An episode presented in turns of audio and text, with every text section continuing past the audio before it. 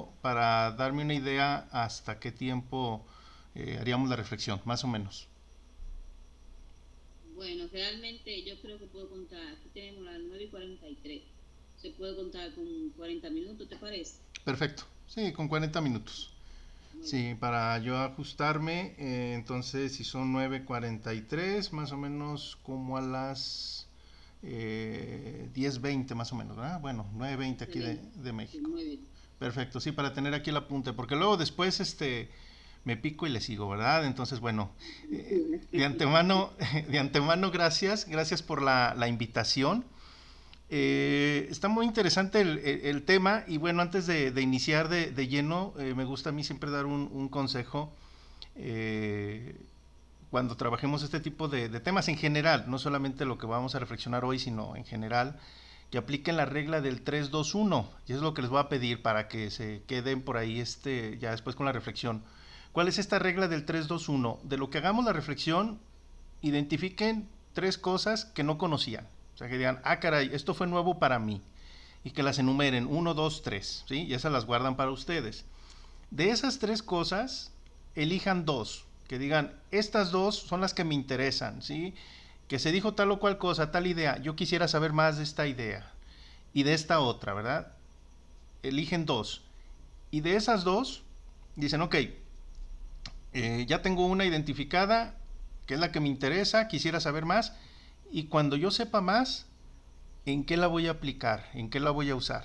¿Sí? Entonces, esa es la regla del 321, que identifiquen tres cosas que no conocían y que sean nuevas a partir de la, de la reflexión de hoy, que de esas tres elijan dos que quisieran saber más sobre el tema y ya una vez que conozcan más de ese tema, que digan yo voy a practicar esta, ¿sí?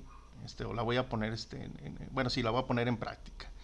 Esa es la regla del 3, eh, del 321. Entonces mi sugerencia es que la, la, tengan por ahí presente y es muy útil, especialmente cuando son este tipo de temas. Bueno, eh, sí sé que ahorita van a tener los micrófonos cerrados. Si hay algo que yo mencione, este, con toda confianza abre el micrófono y pueden hacer preguntas.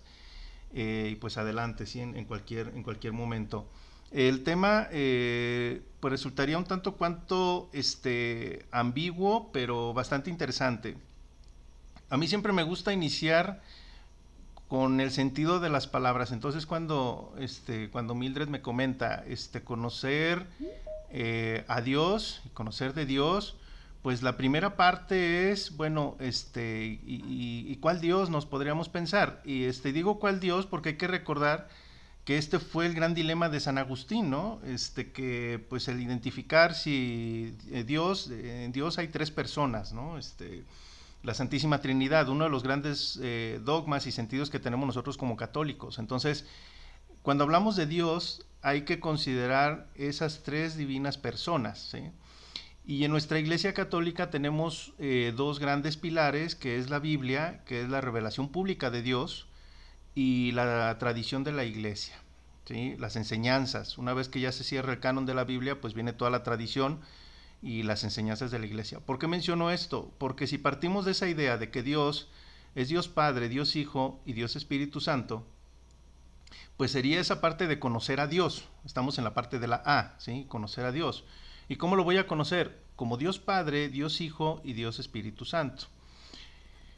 Si yo lo veo desde el punto de vista de la Biblia, si quiero conocer a Dios Padre, es prácticamente todo el Antiguo Testamento.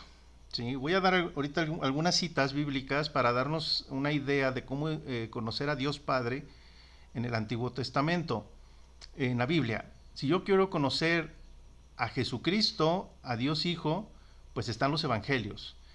Y si yo quiero conocer al Espíritu Santo, pues está todo el Nuevo Testamento, que es la acción de la iglesia. ¿sí? Si lo vemos desde este punto de vista, pues eh, en la Biblia se habla más de Dios Padre, se habla medianamente, porque son cuatro evangelios nada más, de, de, nuestro Señor Jesucristo. Y hablamos pues una forma muy, pues también muy austera, eh, porque serían los eh, 23 libros del, del, Nuevo Testamento, hablaríamos del Espíritu Santo. ¿Y por qué menciono esto? Porque si vemos la otra contraparte de nuestra tradición católica, que es el credo, si ustedes hacen un repaso del credo, si se fijan prácticamente Dios Padre no mencionamos gran cosa, ¿no? ¿Qué es lo que decimos? Creo en un solo Dios Padre Todopoderoso, Creador del cielo y de la tierra, de todo lo visible y lo invisible. Y es lo único que decimos.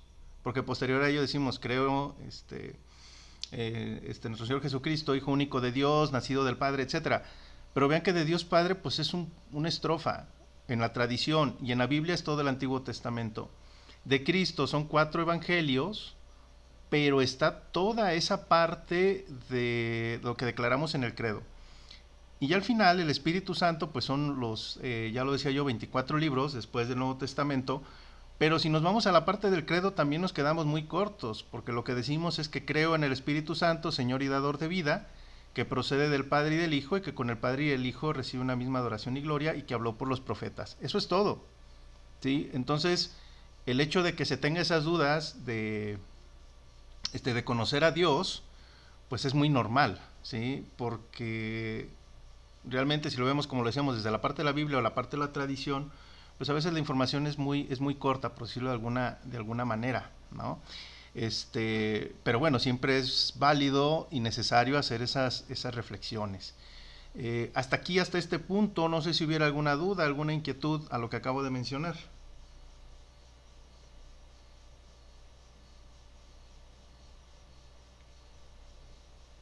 Ok, entonces... Sí. muy claro todo, muy, muy claro. Ok, perfecto, muchas gracias. Entonces, miren, si vamos a ver a Dios Padre, eh, si lo vemos desde el punto de vista del, del, Antiguo Testamento, estaba yo este, reflexionando, pensando, bueno, esta parte de, Dios Padre, porque podríamos pensar que es el gran desconocido, pero también es el, el, muy conocido eh, porque les digo, prácticamente los 46 eh, libros del Antiguo Testamento nos hablan solamente de Dios Padre. De hecho, la imagen que todos ubicamos, por ejemplo, de la Divina Providencia, este señor, pues de entrado en años, eh, de barba larga, este, color blanca, es una narración que encontramos en el profeta Daniel.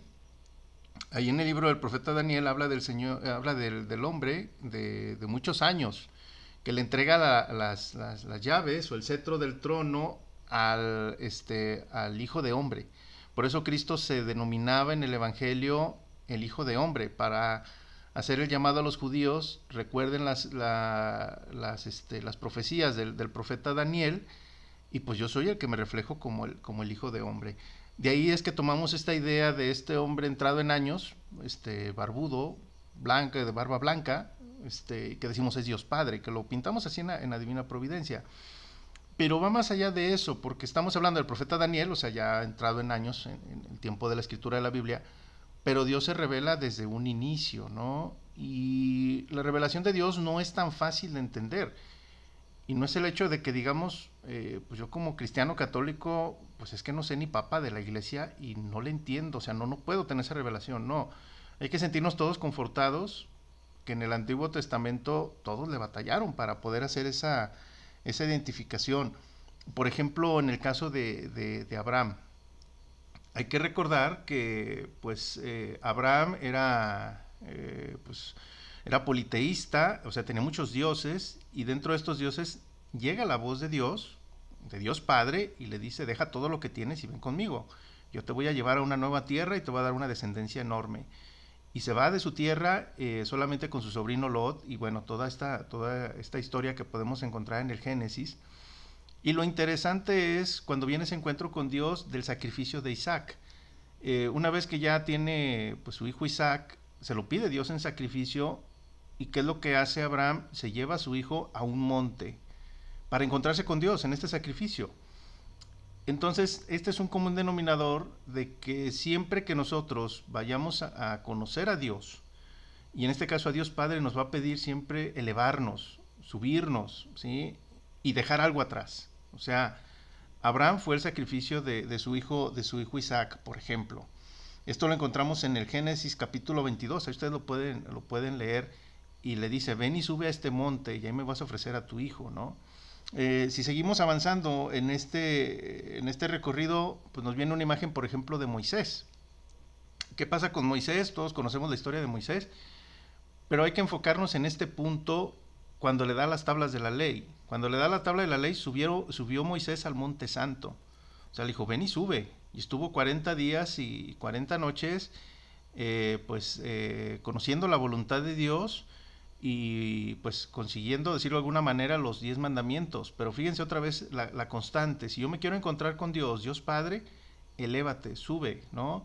Y quienes han practicado el ayuno, ayuno y oración, saben que estar en ayuno 40 días, pues no es cosa sencilla. Ahora imagínense a Moisés estar 40 días y 40 noches, porque si no lo menciona en el Éxodo capítulo 34, pues este sacrificio, ¿no? O sea, también él, él tuvo que ofrecer este, este sacrificio de subir para conocer la voluntad de Dios, conocer a Dios y, este, y, y, estar en ese tiempo. Que de hecho, ahí es conocer a Dios y es donde vienen esas preguntas clásicas de Moisés que le dice, bueno, ¿cuál es tu nombre? O sea, te quiero conocer, pues dime tu nombre, ¿no? Este, e incluso ahí se le revela la gloria de Dios, que ahí viene la otra parte, conocer de Dios pero se revela esta gloria de Dios que incluso si seguimos en la lectura de ese, de ese capítulo, pues eh, encontramos, eh, nos dice ahí que Moisés cuando baja del, del, del, monte Sinaí, del monte santo, pues regresa con la cara reluciente y esa es una, eh, pues una señal de que conoce de Dios. Pero para conocer a Dios hay que subir, ¿sí? hay que subir a la, a la montaña y hacer un sacrificio. Sucede lo mismo entrado en el Antiguo Testamento, por ejemplo, con Elías. Eh, hay que recordar que también el profeta Elías pues, fue perseguido por diferentes sacerdotes de cultos paganos y al momento de estar este, pues, en, en, esta huida, por decirlo de alguna manera, pues él está refugiado en una cueva en el monte Carmelo, o sea, vuelve a subir. ¿Y el sacrificio de qué? Pues de que no ser aceptado en su pueblo, ¿no? Y, y busca esa respuesta en Dios. Y lo mismo, oye, pues quiero conocerte, ¿no? Este, manifiéstate, claro, lo, lo, hace con todo respeto, obviamente. Y viene esta manifestación de Dios y dice, bueno, viene la tormenta y no, este, no estaba ahí Dios, viene un gran fuego y no estaba ahí Dios. Viene un soplo, un viento muy calmado y sale de la cueva para ver la gloria de Dios. Bueno, se cubre, ¿verdad? Este, porque decían por ahí, y está la sentencia de que el que vea a Dios, pues se moría, ¿no? pero ve la gloria de Dios y conoce de Dios en ese momento. Pero es esa misma constante, hay que subir, ¿sí? O sea, hay que subir y hacer un sacrificio. Esta parte de Moisés, eh, perdón, de, de, Elías lo encontramos en el primer libro de los Reyes, capítulo 19, ahí ustedes lo pueden encontrar. Entonces, eh, si yo quiero conocer a Dios, a Dios Padre en mi vida, pues necesariamente tengo que estar eh, consciente de ello. Yo voy a tener que elevarme, elevarme de algo, o sea, tengo que llegar a, un punto, este, a un cerro, por decirlo de alguna manera, y en esta parte, este, pues este cerro vendría a ser eh, pues ese punto en especial que nosotros tenemos para, para encontrarnos con, con, Dios, ¿no? Eh, si lo vemos desde el punto de vista, por ejemplo, del grupo aquí de Padre Pío, pues eh, empezamos nuestro, nuestro día o nuestro, nuestra jornada y van pasando las horas y vamos en el trabajo, en el sacrificio, subiendo en las horas y cuando llega la hora eh, pico, viene la oración, ¿no? Este, y luego otra vez nos quedamos en un camino llano, vamos subiendo y viene la oración, ¿no? Esto de, de ordinario. Eh, en nuestras vidas también, ¿no? Eh, cuando aspiramos a algo mejor, cuando estamos en las peticiones que se hacen, pues es elevarnos, es llegar a esas peticiones y hay que hacer sacrificios para poder llegar. Y es porque es la única forma, al menos como nos lo presenta la Biblia, de poder encontrar a, a este, a Dios. Pero sabía Dios que aún poniéndolo de esta manera, pues no es fácil. El ser humano se desanima fácilmente. El ser humano incluso puede renegar de Dios. Hay que recordar, en ese tiempo, mientras Moisés sube al monte Sinaí, pues la gente estuvo eh, pues en, ascuas, por decirlo así, como decimos aquí en México, o se quedaba este, pues con expectativa, y, de, incluso le dijeron a Aarón, al hermano de Moisés, oye, pues qué onda con tu hermano, qué pasó con tu hermano, no ha bajado, ya lleva pues, cerca de 40 días y no sabemos nada. Y queremos una respuesta. Y es cuando le dicen, haznos un Dios. Y es cuando hacen el famoso becerro de oro. Entonces ve esa parte de Dios y dice, bueno, eh, ciertamente yo le pedí a Moisés nada más que subiera, pero va a haber una respuesta, ¿no? Y a veces encontramos esa parte, eh, queremos hacer un sacrificio, pero no queremos ir a cuestas, ir hacia arriba, y este y nos desilusionamos y hacemos el cambio por otra cosa, ¿no? De ahí es la razón de cual este Dios decía, pues no no hagan no hagan imágenes que sean sustitutos de un dios, ¿sí? que bueno, ya sabemos, es un punto muy particular que, debaten por demás los, los hermanos separados, con todo respeto, para mí no son hermanos separados, yo digo las palabras como son, los herejes, porque pues reniegan de parte de una parte, sino es que casi de todas las verdades de la iglesia. Entonces, eh, vienen estos eh, comentarios de los herejes que dicen, no, es que ustedes son idólatras y cosas así. No, no realmente no, pero es precisamente ese, es, esa parte de herejía que Dios quería erradicar y por eso decía, no te hagas imágenes que, te, que me representan a mí como, como, este, como Dios, ¿no? Y viendo toda esta parte y en este amor Dios Padre dice, bueno, y uno de los evangelios así lo menciona, cuando llega la plenitud de los tiempos, viene Cristo, ¿no? Y ahí es conocer a, Cristo, ¿no? Si lo queremos conocer, ahí están los, los cuatro evangelios y están todas sus enseñanzas. Eh, y ahí lo podemos, lo podemos este, conocer a, detalle. ¿Qué quiero rescatar yo esta parte de los evangelios? Quisiera rescatar dos, dos cosas. En el Evangelio de San Juan, en el capítulo 14, ahí está esa constante que yo les mencionaba. Los discípulos hablan con Jesús y le dicen, muéstranos al Padre. O sea, vean cómo siempre ha sido esa inquietud del hombre de estar con Dios Padre, pero que no es accesible, que nos pide, tienes que elevarte, tienes que subirte y tienes que sacrificarte. ¿Por qué lo menciono esto? Porque cuando le dice esto a Cristo, ahí le dice Cristo, dice, mira, este, creo que fue Felipe el que hizo la pregunta y le dice, le dice Cristo, ¿cuánto he estado con ustedes? Y todavía no me ubican. O sea, el que me ve a mí ve al Padre. ¿sí? Pero ¿por qué había esa conexión de que el que viera a Cristo viera al Padre? Porque hay que recordar que hacía Cristo después de todas las labores del día, subía al monte a orar, a tener esa conexión con el Padre. Entonces, es esa misma constante. ¿Quieres tener esa conexión con el Padre? Tienes que subir y dejar algo atrás, necesariamente un sacrificio. ¿sí? Y vas y subes, y vas y subes.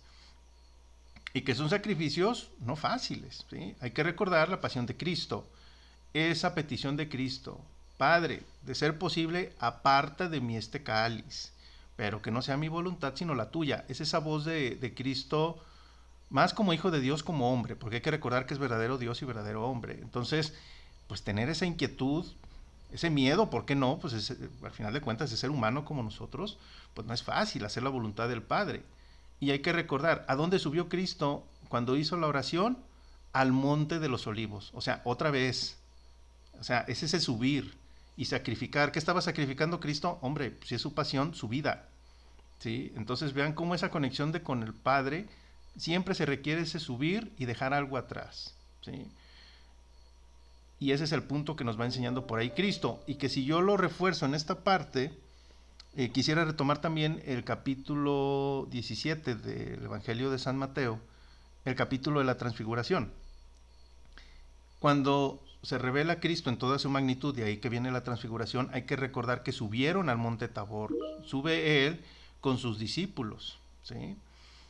Y hay que recordar esa parte que ahí Dios Padre se revela, y es cuando les dice a sus discípulos que fueron con él, que en este caso fue Santiago, Pedro y Juan, y que les dice este, que está Jesús dialogando con, Moisés y, y Elías, casualmente quienes ya conocían al Padre, porque también subieron al monte, el máximo de los profetas que era Elías y Moisés que es el, gran legislador, y dialogando sobre la pasión de Cristo, o sea, lo que le esperaba, y ya es cuando Pedro dice, y que ese es el punto muy especial, que es cuando yo digo, ya conozco al Padre, ¿cómo conozco del Padre?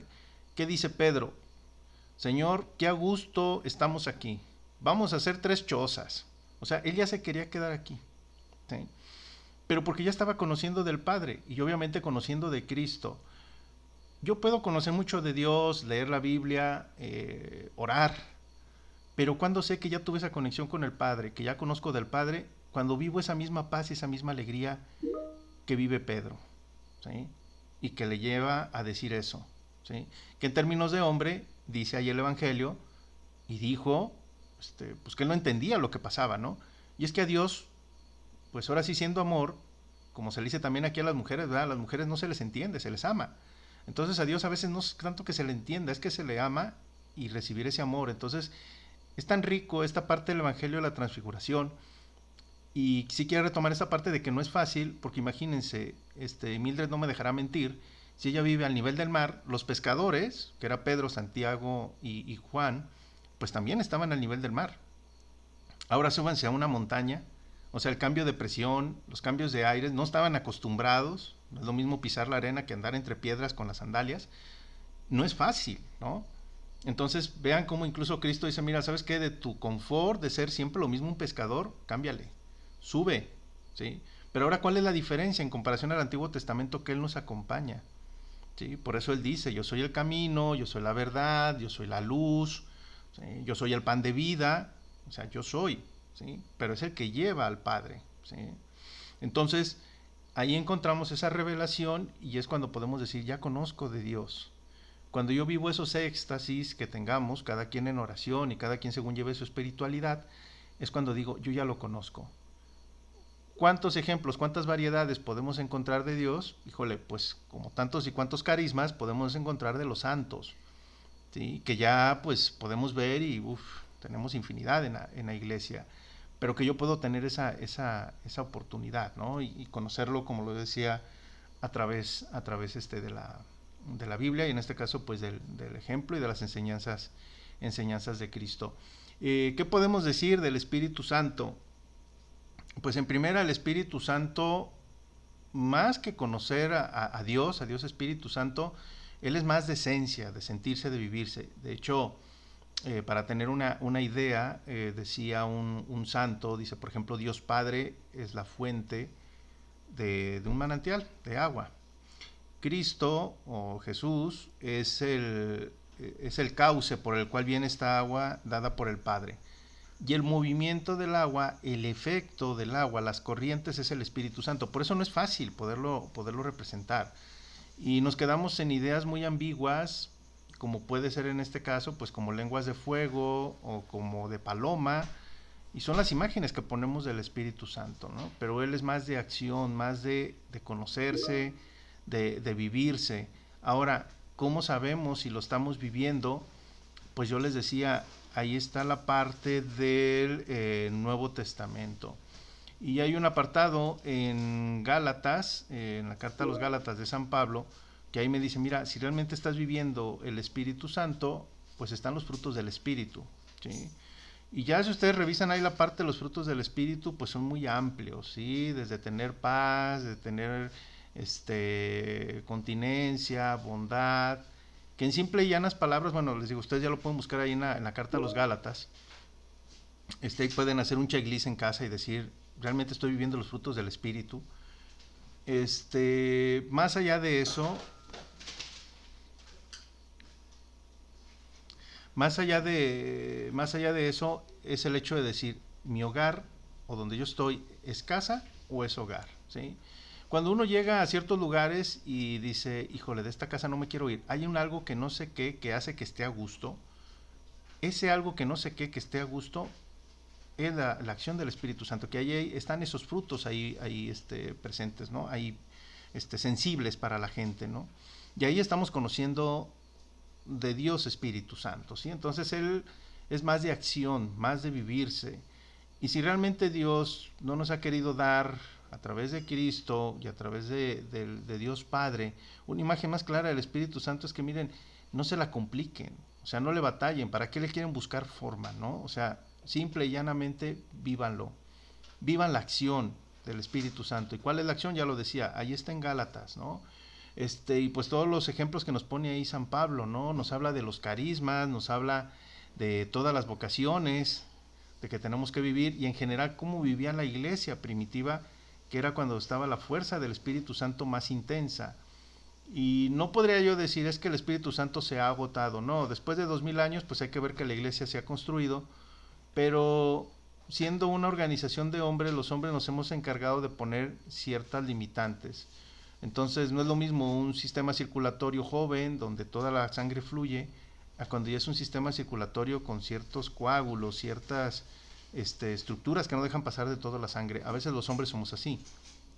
Al principio pues todo era este, joven, había el paso de todos y pues ahora ya sabemos muchas de las cosas que hay dentro de nuestra iglesia, recordemos, y tristemente así es, a veces el, el enemigo de un católico es otro mismo católico. Entonces, eso ha hecho que el Espíritu Santo no fluya, y no quiere decir que, lo reitero, no tenga la fuerza, lo tiene, pero a veces ponemos esas trabas. Y a veces esas trabas, bueno, que Dios perdone a quienes lo hacen eh, de manera eh, intencional, porque hay que recordar que dijo Cristo, todos los pecados se perdonan menos los que van en contra del Espíritu Santo, quienes hagan esas trabas de forma intencional, pero muchas veces lo hacemos por ignorancia, porque queremos esa parte de vivir, de vivir al Espíritu Santo. Pero lo reitero, el Espíritu Santo se vive en la paz, se vive en el sentir dentro de nuestro corazón, de nuestra alma, más allá de nuestra sensación del cuerpo, porque son realidades muy diferentes. Y esto retomando, ahora que ya viene el Día de Muertos, esa gran sentencia que dice Cristo, preocúpense por aquellos que matan el alma, no los que matan el cuerpo. Entonces cuando hace esta diferencia quiere decir, ok, el cuerpo es uno, tiene su vida, y el alma es otra, y tienes otra vida. Entonces el Espíritu Santo se vive en esa vida del alma no tanto de la del cuerpo, ¿sí? Y a veces caemos en esa, en esa esencia de vivir al Espíritu Santo en la sensación del cuerpo. Eso es eh, secundario. Lo principal es que sentirlo y vivirlo en el alma. ¿Y cómo puedo llegar a ese equilibrio? Pues ahí está ese checklist o esa lista de, verificación que hace San Pablo. Y dice, pues vive los frutos, los frutos del Espíritu Santo, que les digo, está ahí en la, carta de, de Gálatas. Entonces, para conocer a Dios está la revelación del Antiguo Testamento y que en todos el común denominador y que Cristo así nos lo enseña también es subir. Siempre hay que subir, subir, subir y sacrificar algo, ¿sí? Y cuando lleguemos a conocer a Dios, vamos a recibir esa tranquilidad como lo dijera Pedro. ¿Qué tan qué, a gusto se siente aquí? Que de hecho, y aquí hago un pequeño paréntesis, se supone que cuando vamos a misa, y chequenlo esto, eh, el sacrificio es para Dios Padre. O sea, es a través de Cristo, pero es para Dios Padre. Sí, hay que recordar esa gran oración que se llama la gran doxología que dice el sacerdote. Por Cristo con Él y en Él. A ti Dios Padre omnipotente. O sea, ahí es bien claro. O sea, por Cristo, con Él y en Él. A ti Dios Padre omnipotente. ¿Para quién va el sacrificio de la misa? Para Dios Padre. Y cuando nos subimos, nos elevamos, de ahí la razón de que tengamos escalinatas en las iglesias, y dejemos realmente esa parte del sacrificio de decir ya no me voy a portar mal, voy a portarme bien, etcétera, debería de encontrar esa misma tranquilidad y ese mismo gusto que tiene Pedro. Por eso nos dice el sacerdote, ¿sí? Que la, paz, que la alegría del Señor sea nuestra fortaleza. Pueden ir en paz. Siempre el Padre cierra con esa parte. Y cuando yo salgo de misa y digo, pues no salgo alegre, pues a lo mejor no tuve ese contacto con Dios Padre. Y no es que esté mal, pero es que debo de ir aprendiendo poco a poco, poco a poco. De ahí que si no fue en esta misa, bueno, en la siguiente, en la siguiente, en la siguiente, y vivir ese sentido de esa alegría. ¿sí? Entonces, para encontrar a Dios Padre, elévate, deja un sacrificio. ¿Y cómo sé que lo encontré? Como lo vivió Pedro en el Monte Tabor, la revelación de Dios Padre. Voy a sentir esa alegría, pero claro, a través de Cristo. ¿Y qué me dice Cristo? Mira, si le batallas para ver al Padre, veme a mí. Quien me ve a mí, ve al Padre. Y incluso hay otra parte, ¿no? Dice, bueno, el que cumple mis mandamientos, este, pues eh, cumple al que me envió y él y yo permaneceremos en él. O sea, hay muchas promesas ahí en el Evangelio de San Juan y ese es el camino que debemos de seguir. Entonces, bueno, si yo quiero llegar más rápido al Padre o hacerlo a manera de guía, porque si voy a subir esta montaña, pero necesito el, el GPS para saber por dónde, pues ahí está Cristo, están los Evangelios.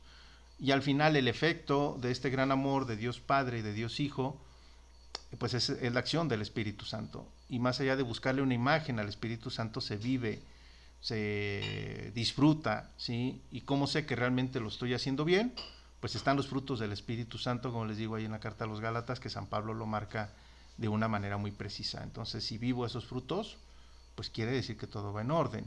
Y en la tradición de la iglesia me dice, pues mira, no le batalles. ¿Quieres conocer a Dios Padre? Yo te voy a ayudar como iglesia. ¿Cómo? En el bautismo nos da la fe. Y la fe es la forma en que podemos encontrar a Dios. Después, eh, a Dios en general, tanto Dios Padre, Dios Hijo, Dios Espíritu Santo. Después, pues están los siete dones del Espíritu Santo, que es lo que encontramos nosotros en la confirmación, por ejemplo. Y ahí está, o sea, tenemos todas las capacidades. ¿Qué es lo que hay que hacer? Pues ponerlas, ponerlas en práctica. De ahí que es muy importante el estar cercanos a nuestra iglesia ya casi pues prácticamente para cerrar, eh, este es un gran dilema de este tema, eh, porque les digo, no es fácil, yo aquí estoy planteando pues una, idea, pero no, no, es algo que la iglesia pues ha, hecho a lo largo de los años. De aquí es la razón de que, eh, por ejemplo, aquí en, en, Occidente, cuando decimos voy a vivir un sacramento, y ahorita lo recordaba por lo de la confirmación, pues primero te dan pláticas, ¿no? ¿Para qué? Para que conozcas el sacramento, o sea, para conocer a Dios. Y una vez que ya recibes el sacramento, vívelo. ¿Para qué? Para conocer de Dios. Hay en eh, ciertas iglesias en Oriente que es caso contrario. Primero se da el sacramento para que vivas de Dios. Y cuando vives de Dios y tienes este disfrute, este goce, ahora sí voy a conocerlo y estudio a Dios, ¿sí? Entonces siempre va a ir una dualidad. Conocer a Dios es saber, saber de Él, pero cuando conozco de Dios es vivirlo, ¿sí? No es lo mismo que en escuela me enseñen 2 más 2 sea 4, que yo haga un negocio con el 2 más 2 sea 4, es muy diferente, ¿sí? No es lo mismo que yo conozca a cada uno de ustedes aquí en el grupo, así en general, a que yo viva con ustedes y sepa cómo son. Es muy diferente. Cuando yo los conozco, ah, pues conozco a quien está ahorita, por ejemplo, a Ingrid, conozco a Dante, conozco a Mildred, por ejemplo. Pero cuando yo digo conozco de Mildred es porque ya estuve en tiempo este, conviviendo con su familia, ¿no? Si conozco a Dante es porque ya estuve con Dante conociendo a su familia, etc. Entonces igual con Dios, lo encontramos en estas revelaciones de la Biblia, de la tradición de la iglesia, pero al final conocer de Dios es vivirlo. Y hay tantas opciones como santos en la vida tenemos de nuestra Iglesia Católica y que nos dan estas guías según el carisma este, que tengamos cada uno de nosotros. Eso es lo que tendría yo para compartir esta noche. Nos quedan todavía algunos minutitos. Ahora sí, todas las preguntas, dudas, inquietudes, reclamos, ¿por qué no? Adelante, son bienvenidos.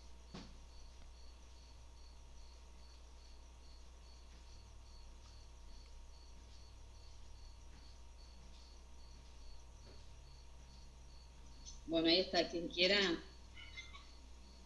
quien desee hacer una pregunta, puede abrir su micrófono. Y ahí están abiertos. Adelante. Con toda confianza, ¿eh? Las que preguntas que quieran. Adelante. Cuando, buenas noches. Buenas noches. Sí, cuando habla de subir, subir quiere decir eh, orar o comunicarme con Dios, eh, hacer una relación con Dios o, qué, eh, cómo lo interpreto. Subir es dejar algo atrás para ir a ese encuentro con Dios. La oración es ciertamente eh, un medio. Ya hasta cuando estoy en la cima, ya es un fin. Por ejemplo, si yo sé que tengo alguna dificultad en mi vida, necesariamente tengo que salir de esa dificultad, ¿no? Y es como cuando decimos, a mí las penas me están ahogando, por ejemplo. ¿Qué significa que me ahogue? Que me hundo. ¿Qué te dicen? Sal adelante, o sea, impúlsate, ve hacia arriba. Ese es el subir. Los problemas que yo tenga en mi vida los tengo que superar, tengo que salir adelante, ¿sí? Para llegar con Dios, con la fuerza de Dios, ¿sí? Pero hay que recordar, y muy buena pregunta en cuanto a la oración, que la oración es esa comunicación con Dios. Yo le pido a Dios a través de la oración, pero Dios me responde a través de su palabra. Por eso es muy importante leer la Biblia y conocer de la tradición de la iglesia. Porque luego a veces yo oro y digo, Dios no me está escuchando. ¿Estás seguro? A lo mejor vas a la mitad de tu subida. Cuando ya llegues a la parte superior y digas, ahora sí mis oraciones fueron escuchadas. ¿Cómo sé que ya llegué a la parte superior y que Dios se revela? Como dijo Pedro, qué a gusto es estar aquí. Cuando yo hago una rutina de oración y que digo, yo ya pude salir de estos problemas y que a la vuelta de uno, dos, tres años o dos, tres semanas, digo, ay, yo me estaba ahogando por eso. O sea, ahora se me hace un problemita, ¿sí? Porque Dios ya te ayudó a salir, ya subiste. Y hasta cuando yo lo veo, digo, es un problemita, ¿por qué? Porque ya estoy más arriba. ¿sí? Entonces, eso es lo que significaría subir, salir adelante en nuestros problemas, y en todos nuestros pendientes. Y la oración es un medio para hacerlo.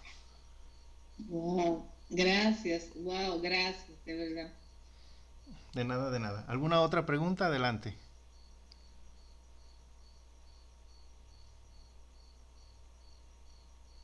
Yo lo tenía como subir también, eh, como apartarme, ¿no? Apartarme al desierto. Eh, sí. Sí, también de hecho para la oración, para, para, perdón, para tener una intimidad con Dios, ¿no? Eh, va, lo que yo lo interpretaba. No, y es correcto, de hecho, por eso decíamos, hay que seguir la parte de Cristo. Cristo se iba en la noche, ¿sí? O sea, ya cuando no había alguna otra distracción, por decirlo de alguna manera, o que no había esa... Eh, hay que recordar que Dios es orden. Entonces en el día era el servicio a los demás, que incluso en el mismo Evangelio dice, no les daban tiempo ni para comer. Pero luego también hay que ver esa otra parte que dice que Cristo es necesario el descanso, por eso le dice a sus apóstoles, dice, vamos a un lugar apartado, les dice en alguna ocasión, ¿no? Y él siempre se iba a esa oración, a subir, ¿sí? Y generalmente en la noche, en esa intimidad, en ese decir, yo ya concluí mis actividades del día. ¿Y cómo debe de ser incluso esa oración? Ya no lo dice Cristo, en, en lo secreto, donde solamente tu Padre y tú sepan. O sea, está en ese punto, o sea, llegar a ese punto de, de, intimidad, ¿no? Es como, digo, aquí la mayoría, pues bueno, están, están casados, sabrán a, lo que, sabrán a lo que me refiero, y no es algo de escándalo, porque si nos busca Dios, pues ese, esos secretos de alcoba, o sea, una vez cerrada la puerta y quedando ahí en alcoba, nada más entre los cónyuges y nada más. Igual así con Dios esa relación, porque hay que recordar que muchos de los evangelios, bueno, perdón, de los, de, de, los profetas, es esa voz de Dios que dice, ¿sabes qué? Pues yo soy el esposo y tú eres la novia con quien me quiero desposar. De hecho, ahí están las imágenes también en los evangelios de las diez vírgenes, por ejemplo, que esperan al esposo, pues no es más que el mismo Dios, ¿no? Dios que va a celebrar al final en el Apocalipsis las bodas del Cordero, la unión de Cristo, de Dios con su iglesia. Entonces, es esa forma de decirnos, Dios, sabes que yo te amo de esa manera. Ya ni qué decir del cantar de los cantares, que es toda esa relación de ese amor tan intenso, ¿no? Que eso es lo que nos pediría. Entonces, ciertamente, efectivamente, eh, como hacían ahorita la, la, afirmación, es tener esa, esa intimidad con Dios. Y de ahí de llegar, lo vuelvo a reiterar esa parte de Pedro, decir, ah, qué gusto se siente así. Por eso los que se dedican a orar en la noche y cuando ya hay esa conexión, ni les cansa el desvelo, ni les cansa el tiempo de estar ahí en esa parte de la oración y se les pasa todo muy rápido porque hay esa sintonía, esa sintonía con Dios. No sé si hubiera alguna... No de nada, al contrario. ¿Alguna otra pregunta, alguna otra inquietud? Aprovecho que hay... Pues ya casi, ya, ya, ya tengo yo aquí las 10.20, pero bueno, este, más que nada los que van con una, un uso horario más tarde y se están desvelando, ¿verdad? Este, yo todavía tengo tiempo, entonces adelante. Es demasiado, demasiado claro, demasiado claro como para tener dudas. Eh, y yo preguntaría, porque no me acuerdo bien el tema del Espíritu Santo, cómo se, el Espíritu Santo, según lo que vos me estás diciendo, que simplemente hay que vivirlo según yo entiendo, ¿no? ¿Y cómo sé si lo estoy viviendo? Por los frutos que salen de mi corazón, digamos. Así es. Sí, que de hecho estoy ahorita aquí entrando en internet para no dejarles con esa inquietud. Son 12 frutos, los 12 frutos del Espíritu Santo. Eh, los encontramos, déjenme si encuentro por aquí la, referencia rápidamente, pero sí lo encontramos ahí los encontramos ahí en, San Pablo. Eh, ¿Cuáles son estos frutos? Para mencionarlo así muy, muy rápido. Por ejemplo, eh, es los frutos de la caridad, del gozo y la paz. O sea, en mi casa o en mi persona, yo vivo en paz, siempre estoy alegre, soy caritativo, soy paciente, tengo mansedumbre, soy bondadoso, tengo fe, soy modesto, la templanza es algo que me gobierna y también la castidad. Esos son los frutos que, serían del, del, Espíritu Santo. El dominio de sí mismo. Así es, exactamente. Entonces cuando yo empiezo a vivir eso, es que digo, ¿sabes qué? Yo ya estoy viviendo el Espíritu Santo en, mi vida. Entonces, eh, ciertamente hay que buscar esas manifestaciones, pero vamos, si mismo Dios no nos lo ha revelado más que como lenguas de fuego y como, como una paloma, pues más allá de tratarlo de representar, vívelo. Y lo vuelvo a reiterar, ¿cómo lo vivo? Pues de esa manera y porque esa es la revelación que yo tengo como, como pública en la Biblia. Eh, dejen busco ahorita rápidamente la, la, referencia para decirles dónde lo pueden encontrar y ya con más calma lo puedan, los puedan, este, lo puedan leer. Está en la carta a los Gálatas capítulo 5 versículo del 22 al 23. Ahí los encuentran ahí clarito. Y ahí ya, ustedes pueden hacer el, checklist y decir, bueno, ¿qué tanto experimento el Espíritu Santo? ¿Cuánto llevo de esto? ¿no? Y pues no se van a desanimar, ¿verdad? Incluso yo digo, pues, achis, pues simplemente ahorita si me piden templaza, ¿no? Eso es bien iracundo, ¿no? Este, entonces digo, pues no, como que eso me falta, ¿no? Entonces, ¿qué hay que hacer? Pues más oración, más comunión, este, más conocer a Dios Padre y Dios Hijo para recibir al Espíritu Santo algo, algo tengo que hacer, ¿no? Entonces, eh, digo, pues si ni yo así le hallo, pues voy a buscar un santo, un santo corajudo, ¿no? Que me pueda servir de inspiración. Ustedes tienen aquí el gran carisma del Padre Pío, pero creo que si mal no recuerdo lo que he leído poco de su vida, pues sí también era medio corajudo, ¿no? En especial cuando teniendo el don de ver las conciencias y que el Espíritu Santo perdonaba los pecados, pues era el que le ayudaba a tener este don de, ver las conciencias, este, pues la gente le decía no, no le decía todos los pecados, ¿verdad? Entonces creo que sí se ponía reacio y corajudo, ¿no? Entonces es bueno, si me voy a enojar, pues al menos que sea en el buen sentido y para algo, algo positivo, ¿no? Entonces ahí lo pueden encontrar en Gálatas capítulo 5 versículo del 22-23, este, ahí encuentran los, los dones del Espíritu Santo. Perdón, los frutos, los frutos del Espíritu Santo.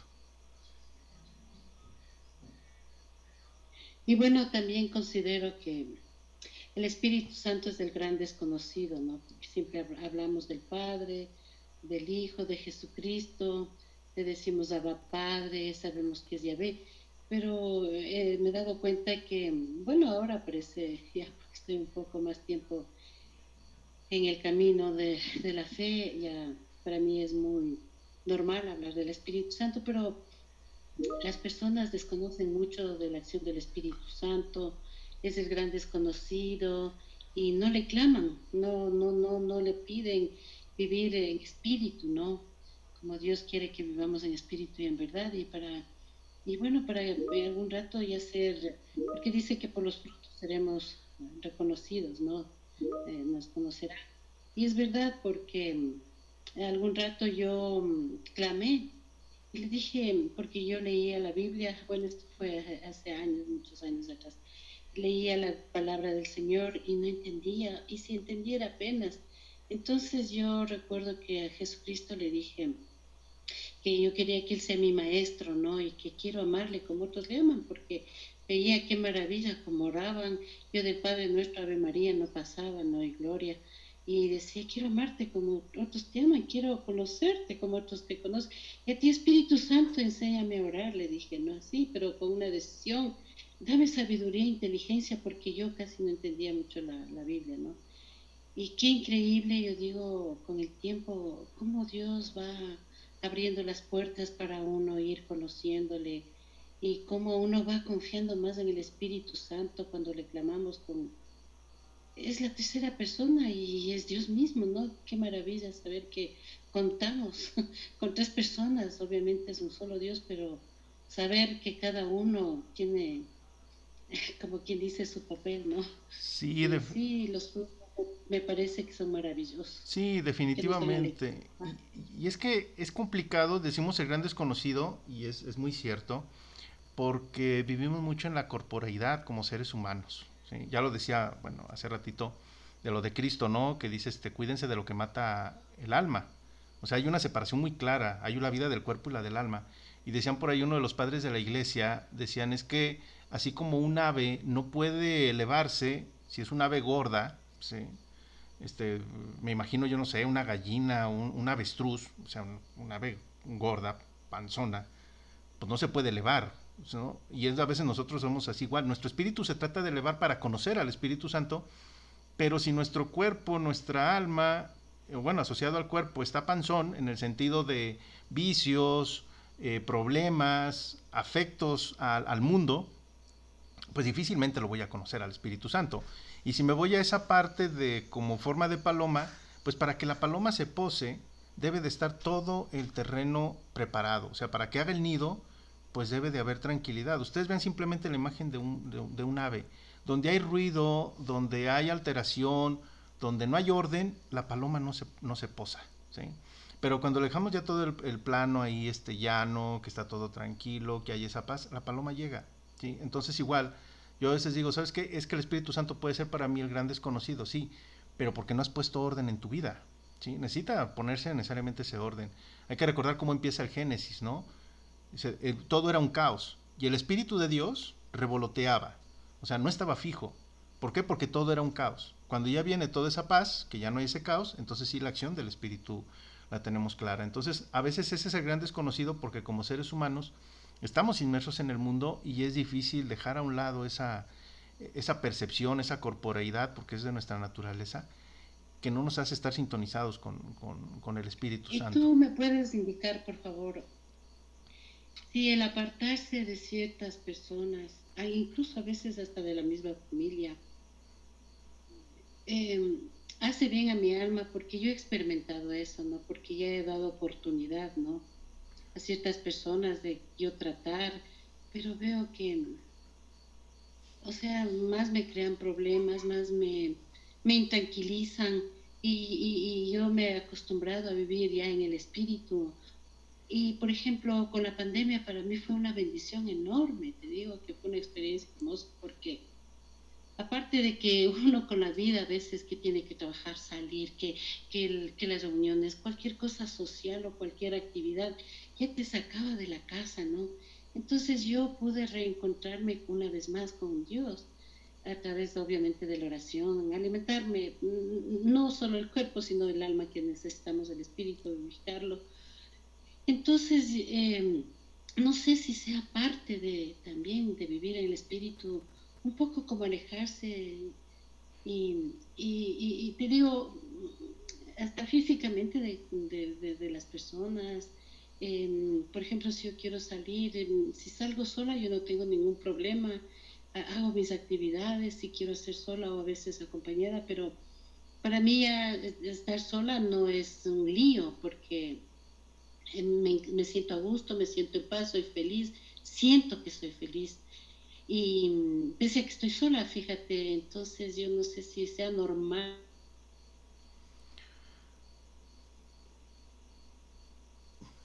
Bien, eh, creo que como de repente se, se cortó el audio. Eh, yo lo que podría comentar, eh, cuando uno tiene un, estilo ya de vida, eh, hay que contrastarlo con lo que dice San Pablo. Si hay esa coincidencia, digo, pues vamos, vamos bien. Ahora, eh, siempre hay que tener el trato para con los demás, porque hay que recordar que nadie se salva solo. O sea, hay que salvarnos, pero a través de los demás. A un punto tal que el mismo Cristo nos dijo, pues amen a sus enemigos, ¿no? Este, y claro, en ese trato, pues sean mansos como palomas, o sea, denle la apertura a todos los demás, pero astutos como serpientes, no se dejen, ¿verdad? Yo alguna vez llegué a escuchar una definición del católico, dicen, ¿quién es un católico? Un católico es una persona que cuando conoce a alguien lo considera bueno. O sea, si yo me digo católico es que yo a todos, incluso a todos los que están aquí en el grupo, los considero buenos. Claro, hasta que me demuestren lo contrario, pero no porque me demuestren lo contrario yo voy a decir, ¿sabes qué? Me aparto de ellos. No, ama a tus enemigos, ¿no? Este, pide por ellos y sigue adelante. Esa es la primera parte. La segunda, y esto es muy importante y es algo que yo valoro del grupo, aunque no esté participando de manera activa, pero por lo que me platica mi mamá, de que pidan por los sacerdotes. ¿Por qué? Porque la, la labor del sacerdote es ser un pastor. Y nosotros como católicos y todos como laicos deberíamos de tener un pastor, un, un pastor, bueno, sí, un pastor o un padre espiritual.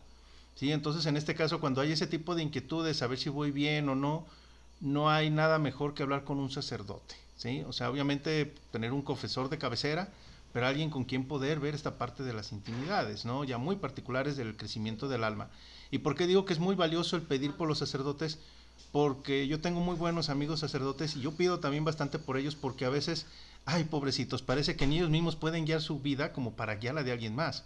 Nos faltan esos sacerdotes santos de que tengan ese discernimiento. Pero cuando uno encuentra un sacerdote, dices, híjole, pues adelante, ¿no? O sea, bien. Ahora, este punto pues es algo natural. Eh, yo le recomendaría que leyera sobre los padres del desierto. Y ellos se apartaban, ¿sí? Pero no era el hecho de apartarse y decir, ¿sabes qué? Pues vivo, vivo en esta parte en soledad y no. Había el trato para con los demás. Incluso había una anécdota así muy muy rápida que había un, padre del desierto que ayunaba todos los días, ayunaba, y un día llegan unas visitas a platicar con él y trata con ellos y todo, y le dicen, pues vamos a desayunar, ¿no? Y este padre accede, ¿no? Y desayuna. Y, las visitas se quedan dos, tres días, ¿no? Ya cuando se van, uno de sus discípulos dice, padre, si tú nunca ayunas, tú siempre ayunas, nunca desayunas. Dice, sí, pero mis penitencias no se las tengo que imponer al otro y primero está la caridad para con el otro que mis sacrificios. Ahora bien, yo sé que perdí tres días de ayuno, pues ahora redoblo, ¿sí? Y ya hago el doble de ayunos, ¿sí? Entonces, es esa inquietud, ahí tenemos esa enseñanza de, cómo debemos de tratar a los demás, con, los, con los, las enseñanzas de los padres del desierto, pero siempre debe de haber esa caridad y de no hacer esa imposición de nosotros hacia los demás, por ejemplo. Pero ya un punto muy particular, sí es buscarse un buen sacerdote y escogerlo ya como un padre espiritual, pero que hay pocos, sí hay muy pocos y por eso el seguir orando siempre por ellos. Es lo que yo este, podría, podría comentar.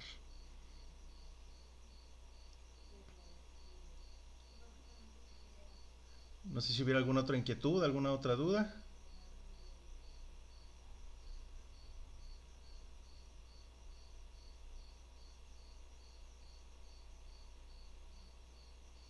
Bueno, parece que entonces, gracias a Dios, quedó todo claro, muy claro. Parece que sí, de todos modos, si más adelante hubiera dudas, ya saben, este, me pueden mandar por ahí un WhatsApp y con todo gusto, ¿eh? este, estamos para aclararlos y de todos modos ya les compartiré el audio a través de Mildred para que si alguien por ahí algún punto no quedó claro, pues lo puedan escuchar y por qué no corregirme también, oye, pues dijiste una cosa que no es, ¿verdad? O cosas así. Adelante, porque luego este, yo también tiendo a, tiendo a equivocarme. La verdad que muy buena, muy buena la reflexión, muy buena, muy, muy, muy nutritivo, digamos, muy aclaratorio y, no sé, dudas, creo que si no surge es porque es demasiado claro todo. Eh, la verdad que yo quedé asombrado, nunca había escuchado algo como esto, de que Dios Padre está en el Nuevo Testamento, de que el Nuevo Testamento es algo Diosito, y que el resto de los Nuevo Testamento, el hecho de los apóstoles y demás cuestiones, hablan sobre sutilmente sobre el Espíritu Santo. La verdad que nunca, nunca había escuchado esto, es muy interesante para mí. Yo te agradezco. No, no, de nada, nada que agradecer, al contrario, gracias por la, la invitación y la, y la confianza. Eh, desde acá me lo había dicho Mildred del tema, yo le comentaba eh, hoy por la mañana, este, pensando en el tema y dándole vueltas, eh, pues ayer en oración, ya después dije, bueno Señor, ya tú me dirás, este, y pues ya con la almohada, y ya en la noche ahí empecé a soñar, hay varias cosas y todo, y fue cuando me vinieron estas partes de las, de las diferentes citas bíblicas que ahora les comparto con ustedes. Y todavía manera de broma, hoy veía a mi mamá por la tarde y me decía, ¿ya está listo para el tema? Le digo, no, yo hasta tengo miedo, me van a comer con tanta pregunta y no sé ni qué voy a hablar, ¿no? Este, y la verdad no, pues lo único que tenían eran estas citas, ya lo demás se va dando solo. Este, entonces, pues gracias, gracias a ustedes por la, invitación y la confianza. Este, y así como está este tema, bueno, cualquier otro. Si no tenemos estos espacios de, de, plática, eh, saben, bueno, tengo por ahí el espacio en la radio de cada viernes. Bueno, yo digo cada viernes porque ya lo grabamos, este, ya no lo grabamos en vivo. Este, y ahí pueden mandar también sus dudas, inquietudes a través de Mildred, me pueden avisar, oye, ¿por qué no hablas de este tema? ¿Por qué esto otro aquí y allá? Y yo le dedico un programa de parte del radio y adelante. Claro, adicional a que si se vuelve a abrir estas oportunidades, pues siempre cuenten, cuenten conmigo. Yo les digo al final de cuentas, pues eh, mi único patrón es, Dios. Este, y pues para donde me sople el Espíritu Santo para allá voy eh, y este y siempre he hecho un voto de en medida de lo posible si Dios me da los medios yo nunca digo que no este por eso hasta cuando me dijo el tema dije pues a ver cómo le hago pero pues yo no digo que no, ¿verdad? Y ahorita por la hora, estaba trabajando hace ratito, terminé 8.20, trabajo en línea, entonces dije, no, pues ahorita a las ocho y media, adelante, y dije, yo no digo que no, entonces siempre va a haber esa, esa, esa confianza y lo que yo pueda compartir con ustedes, pues eh, eh, siempre va a ser forma desinteresada y gracias por la, la confianza y la invitación. Yo nada más tengo una duda. ¿Me la puedes conceder? Pues a ¿Por qué no no, no, no, ahí, ahí, es, ahí es la que sabe más que yo, ¿verdad? Pero bueno. No, no, no, no, no, no, no, no. Esta duda no tiene nada que ver con el tema. ¿Por qué no pones la cámara para que conozcan tu rostro? Ah, porque no sé si, porque no sé si, si aguante por ahí el, el internet, pero bien, aquí, y ahorita ya abrí cámara, déjenme ver, espérenme. Ahorita, ahorita pongo aquí la configuración. Mm. A ver, cambio aquí la cámara, porque tengo una de baja definición de la computadora, pero luego, como doy clase, les comentaba bajo a distancia, sí. Tengo por acá otra cámara de mejor definición, déjame ver. Sí, es que no la quise, no la quise abrir, no la quise abrir, este, porque luego a veces el internet no ayuda. Pero ya, ya estoy como los jóvenes aquí, como los, los youtubers, Que ya está tiene aquí su lamparita y todo. No hago mi canal de YouTube nomás porque, bueno, no me gusta hacer alarde de esto y mejor me quedo con la voz. Pero aquí, aquí estamos. Aquí estamos. Buenas noches a todos. Buenas noches. Que Dios lo bendiga. Gracias. Sí. Muchas bendiciones. No, nada. Realmente muy buena la, la disertación. Cuando, Ay, Se me puede pasar el, se me puede pasar el audio a Esperanza para que Esperanza me lo pase porque hay partecitas que no pude escuchar porque estaba también atendiendo a mi hijo. Claro que sí, no hay problema. Sí, de hecho yo aquí lo, lo, lo grabé, lo tengo listo, ya después ahí lo, lo, lo edito, le pongo ahí sus filtros y todo para que se escuche de buena calidad y con gusto en cuanto lo tenga listo se los comparto, sin problemas, claro que sí. Muchas gracias. Toda una joya en la noche. Muy buena la noche. Wow. Muchas gracias por sacar su tiempo y dedicarnos a nosotros. Y ha sido muy alentador y muy de mucho agrado escucharlo. Y que Dios lo bendiga. Gracias, gracias igualmente, gracias. Bueno, Pepe, muchísimas gracias de todo corazón. Este, te, te digo, no te puedo decir que Dios te siga bendiciendo y que te siga dando más sabiduría para que la puedas seguir compartiendo con las demás personas. Gracias y De pues yo- verdad, de todo corazón, muy agradecida de, de Dios por estar, ¿verdad? Por tu vida, que Dios te siga llenando de más sabiduría, de todo corazón. Y también tengo que decirte que de verdad parece hijo de esperanza.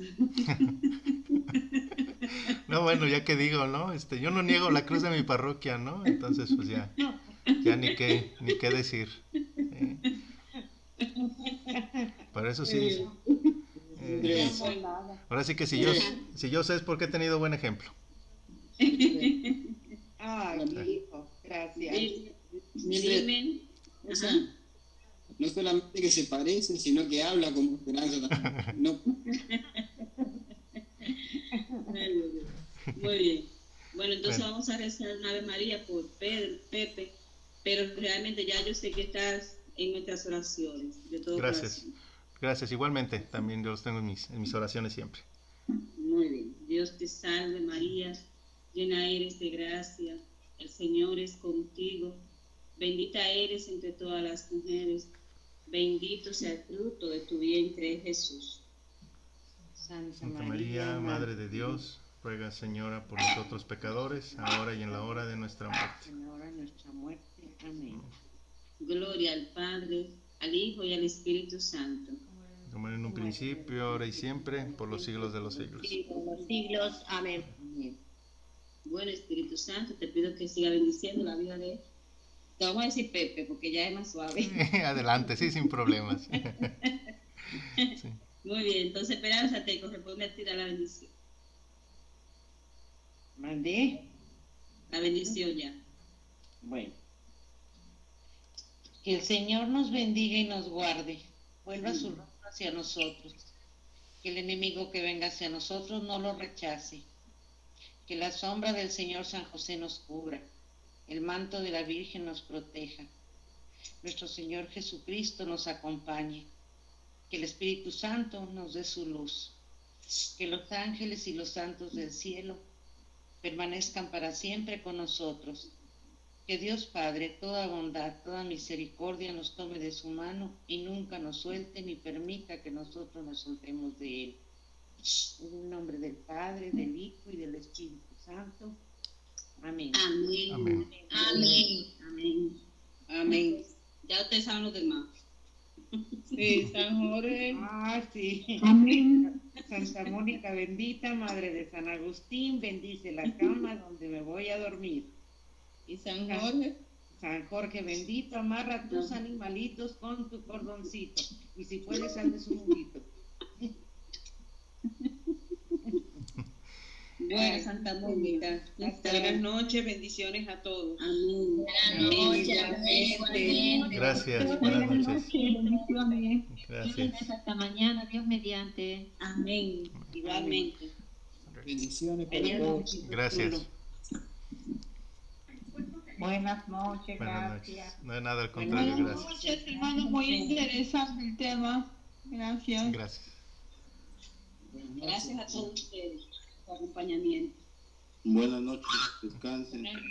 Feliz noche. Gracias, Tocayo, por el tema, muy bueno. Gracias. Al contrario, a la orden siempre, gracias.